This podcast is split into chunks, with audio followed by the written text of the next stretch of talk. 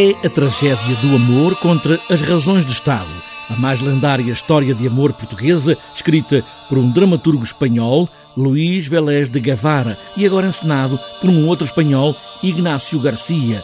Foi apenas buscar um terço do texto original. Sendo eu tão desventurada, não achas, Pedro, que eu tema vir a sofrer essas ânsias? Inês,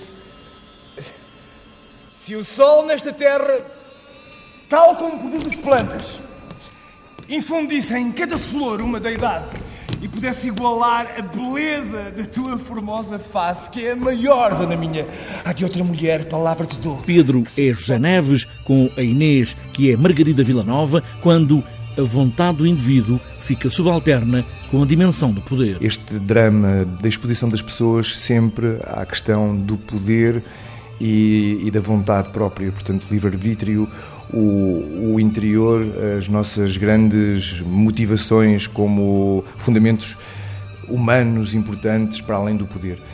Uh, temos este Pedro apaixonado pela Inês e vice-versa, que uh, são obrigados a ter uma vida que não é aquela que eles gostariam de ter, entre, em que o amor aqui vai fazer com que as coisas se desloquem e façam com que a vida deles não seja uma coisa simples, não é? Pastores de Manzanares, eu morro por esta Inês.